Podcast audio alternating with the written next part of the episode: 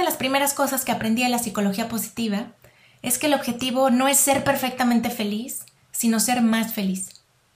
Una vida plena, feliz y llena de significado incluye problemas y emociones complicadas.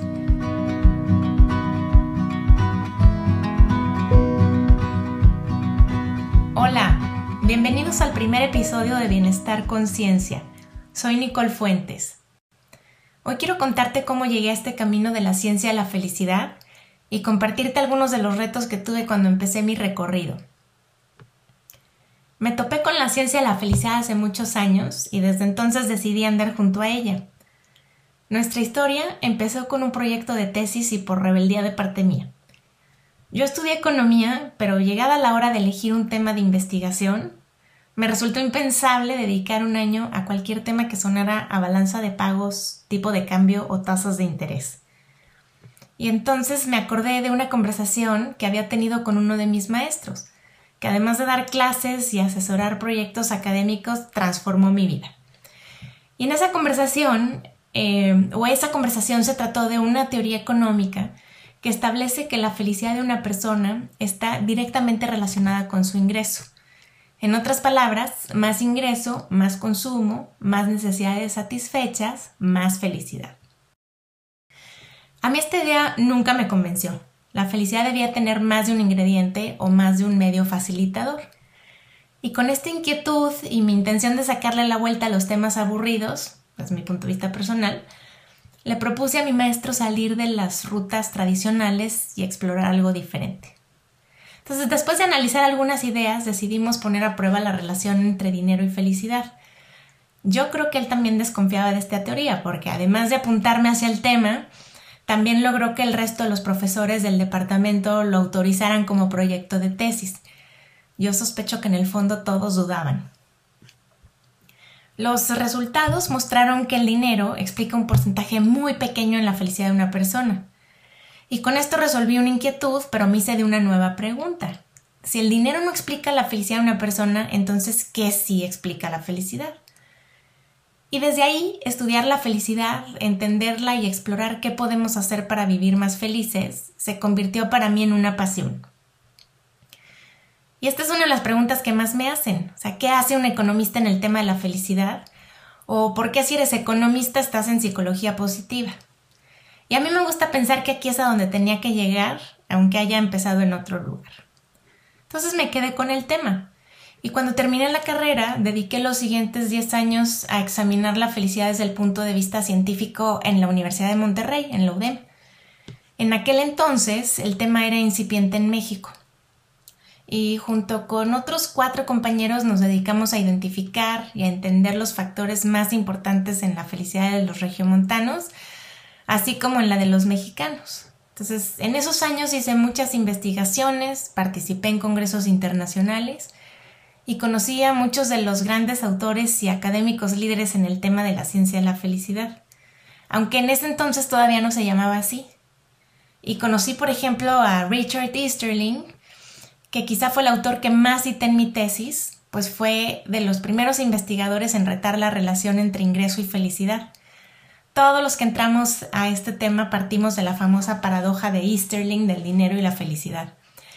Conocí también a Ruth Benhoven y a Ed Diener, que también son pioneros en la definición científica y medición de la felicidad. Entonces era súper emocionante ver en tercera dimensión a las personas que había leído los años anteriores y que formaban parte de la lista obligatoria de citas de referencia de cualquier investigación sobre felicidad.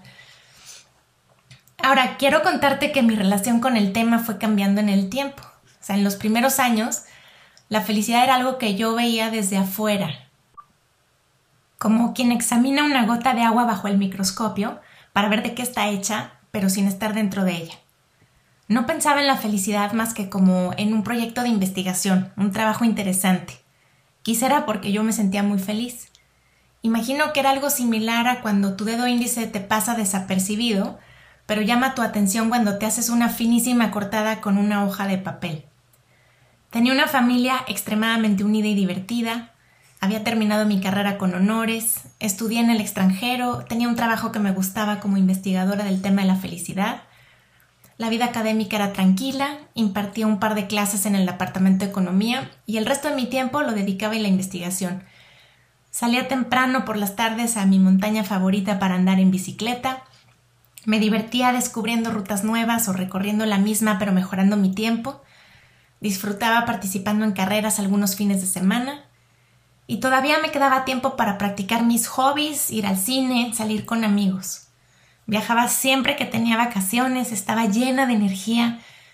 Eh, la vida era perfecta, casi perfecta en ese entonces. Pero llegó el día en que me hice mamá de dos niñas y me tocaron gemelas. Supongo que para ponerme al corriente porque ya mis amigos iban en segundas rondas. Entonces me estrené como mamá y me tiré de clavado un mundo de emociones intensas, algunas aterradoras. Nadie me había dicho que la montaña rusa de sentimientos era normal. Cuando te hablan de maternidad y bebés, todos pintan un mundo de color de rosa. Entonces empecé a pensar que yo estaba haciendo algo mal o que algo no estaba bien conmigo. Y conocí el verdadero significado de la preocupación, del miedo, la angustia, la fragilidad, la vulnerabilidad y del cansancio. El compromiso y la responsabilidad tomaron un nuevo sentido. Ahora era siempre y todo el tiempo, 24/7, como dicen. Los lunes eran iguales a los sábados y las niñas no entendían de días de asueto ni de mamás agotadas o enfermas.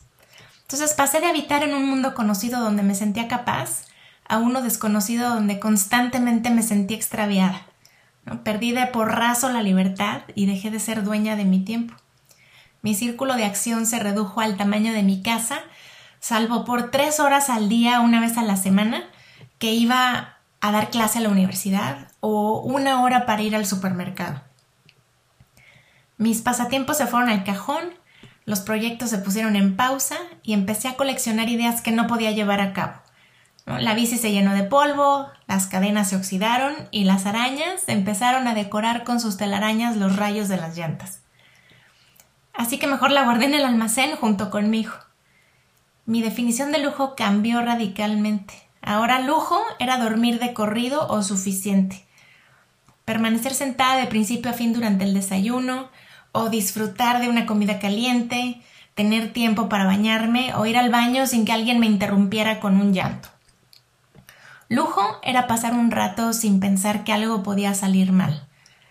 Esperaba con ansias la hora de la siesta de las niñas, me ilusionaba imaginar todo lo que haría con esos 60 minutos la realidad era que para mí esa hora nunca tenía 60 minutos, era de 30, 20 o quizá 15, pues era casi imposible sincronizar el tiempo de dormir de las niñas. Y si acaso se dormían al mismo tiempo, sucedía muy seguido que yo también me quedaba dormida, entonces no podía hacer nada de lo que había planeado o de lo que tenía ganas de hacer.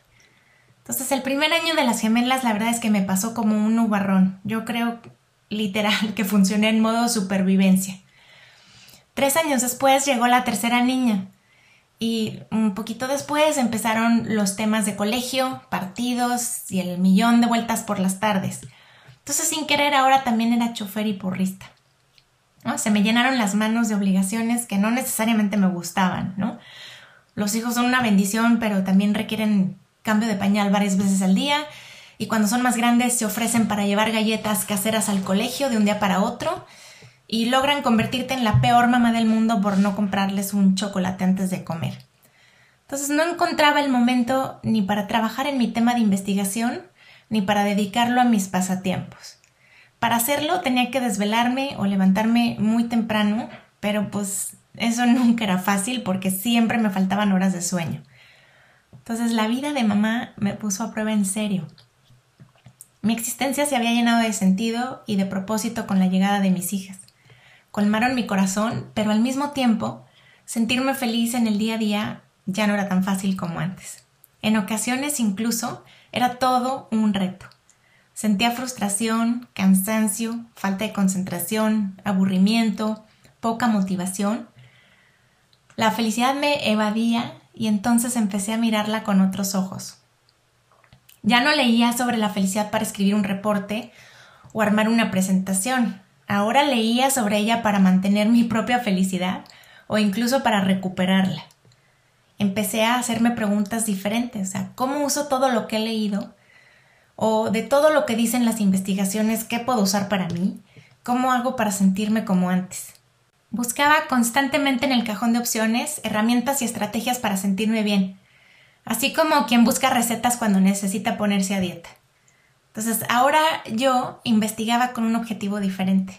Y al mismo tiempo, algo dentro de mí empezó a revolverse, una inconsistencia que me hacía sentir impostora y me dejaba con una especie de cruda moral. Yo tenía que ser extremadamente feliz. De lo contrario, ¿cómo podría llamarme experta en el tema? Ser feliz para mí era una obligación, desde mi punto de vista en ese entonces. Además, las personas daban por sentado que con todo mi conocimiento yo tenía que ser feliz y además ser feliz de manera perfecta. Puedo decirte que el 90% de las veces que doy una conferencia sobre felicidad, alguien levanta la mano y me pregunta o más bien afirma, entonces tú siempre estás feliz o entonces tú eres muy feliz. Todavía me pasa esto todavía, al día de hoy me sigue sucediendo, que si alguien me ve de mal humor o triste, me dice con tono juicioso, pues que no eres la experta en el tema, o ándale, aplica alguna de tus herramientas. La verdad es que es súper molesto esto. Entonces sentía sobre mí la presión de cumplir con las expectativas, las mías y las ajenas. Pero no sé si a ti te pasa, pero cuando llega la noche, la verdad nos sienta a todos en el banquillo. Entonces decidí abandonar mi relación puramente académica con la felicidad. Ya no me interesaba trabajar en formalísimas investigaciones cuyo resultado sería un reporte para el mismo público de siempre. ¿no? En el mundo académico sucede que son las mismas personas quienes leen y escriben. Y con frecuencia el valioso conocimiento que generan no alcanza a llegar a la gente del exterior. Entonces generan material increíble, pero inaccesible para todos. Entonces yo ahora quería meter las manos en la masa, quería dedicarme al lado práctico de la felicidad. Seguí estudiando y me topé con autores dedicados a la psicología positiva, como Tal Ben Shahar y como Sonia Lyubomirsky, que empezaban a hacer esta labor de traducir los resultados de estudios complejos en estrategias sencillas, eficientes y accesibles para mejorar la felicidad. Y una de las primeras cosas que aprendí de la psicología positiva es que el objetivo no es ser perfectamente feliz, sino ser más feliz. Una vida plena, feliz y llena de significado incluye problemas y emociones complicadas. Y esto era justo lo que yo estaba buscando. Entonces empecé a probar con las herramientas de la psicología positiva y descubrí que funcionan. Y en este proceso he asimilado que la felicidad no es perfecta. No es posible ni tampoco deseable ser totalmente feliz el 100% del tiempo. La felicidad no es a costa de las emociones y de las situaciones difíciles, sino a pesar de ellas. Hoy, ahora entiendo y acepto que conocer muy bien la teoría no me libera de la práctica. Yo no estoy exenta de situaciones difíciles, ni de incertidumbre, ni de problemas, ni de frustraciones. La vida me pone a prueba todos los días, igual que a todos los demás. Pero conocer las estrategias y las herramientas sin duda facilita y agiliza el pase. Entonces tengo recursos para reconocer y disfrutar lo positivo y también para defenderme de los ratos complicados. Una de las cosas más valiosas que he aprendido es que una buena parte de la felicidad depende de mí, de lo que hago y pienso todos los días a pesar del entorno y de las circunstancias. Ahora, la fórmula de la felicidad no es la misma para todos. Cada uno de nosotros tenemos que trabajar para ser felices en nuestra propia realidad, con lo que somos, desde donde estamos con los recursos que tenemos y las circunstancias que nos toca vivir. A veces pensamos que para ser felices tenemos que empezar de cero y que necesitamos una transformación radical. Algo así como cambiar la bicicleta llena de kilómetros, oxidada y empolvada, por un modelo nuevo y diferente. No es así, o no siempre es así. Es algo más parecido a sacar la bicicleta de la bodega, aceitarla, quitarle las telarañas y volver a montarse para regresar al camino. No es nueva, ni tampoco es la misma bici de antes. Es una bici con más kilómetros, que sigue andando y que se aventura por rutas alternas. Antes de seguir, considero muy importante reconocer que las herramientas de psicología positiva no son suficientes para mejorar el bienestar emocional de una persona que tiene depresión clínica o ansiedad extrema, por ejemplo. Y entonces comentarios del tipo échale ganas, o cambia tu actitud están fuera del lugar y hacen daño, pues para quien las padece no es un tema de falta de ganas. En estos casos es fundamental buscar ayuda profesional. Esto me hizo caer en la cuenta de la importancia de entrenarnos en herramientas para el bienestar emocional y la felicidad. Inspirada en la clase más famosa en Harvard de Tal Ben Shahar, decidí empujar la idea de ofrecer una clase similar en la Universidad de Monterrey. Y después de muchos años de insistir y gracias al apoyo de otras de otra de esas personas que transforman vidas, logré que ofreciéramos por primera vez en la universidad la clase Acciones para la Felicidad, que es un taller donde los estudiantes aprenden hábitos y estrategias que pueden incorporar a su vida diaria para vivir más felices. Considero fundamental enseñar a los jóvenes a mejorar su bienestar emocional. Me gusta convencerlos de que no tienen que esperar a ser grandes ni a pasar por una tragedia para ser felices. Me encanta hacerles ver que la felicidad no llega sola, que es una habilidad que podemos desarrollar y que requiere de trabajo deliberado. Y que la expectativa no es ser totalmente felices absolutamente todo el tiempo, sino ser tan felices tan seguido como sea posible. Con el deseo de que tengan una vida emocional sana, me gusta mostrarles las rutas alternas y torcidas de la felicidad, porque ni son directas ni hay una sola. Mi intención con este podcast es compartir contigo lo que he aprendido sobre la felicidad y aportarte ideas que la ciencia ha probado que funcionan. Aquí encontrarás ejemplos de situaciones con las que quizá puedas identificarte ejercicios para poner en práctica algunas de las herramientas, invitaciones para mirar en tu interior e ideas sencillas que puedes incorporar a tu rutina para elevar tu sensación de felicidad. Antes de terminar, me gustaría invitarte a que le des una vuelta a la siguiente pregunta. ¿Por qué haces lo que haces o por qué quieres las cosas que quieres? Postdata. Dicen que el primer episodio de un podcast tiene que estar muy bien pensado y articulado. Por meses busqué inspiración en los programas más famosos y que más me gustan. Investigué técnicas de cómo debía hacerse y qué elementos necesitaba tener. Entonces redacté, taché y propuse versiones de este tan crítico primer episodio. Pero fue imposible darle gusto a todas las reglas. Entonces me acordé de un dicho que dice, más vale hecho que perfecto. Y con este me quedé. Y justo en esta frase, más vale hecho que perfecto, está la primera recomendación para vivir más feliz. Gracias por estar aquí, te espero en el siguiente capítulo.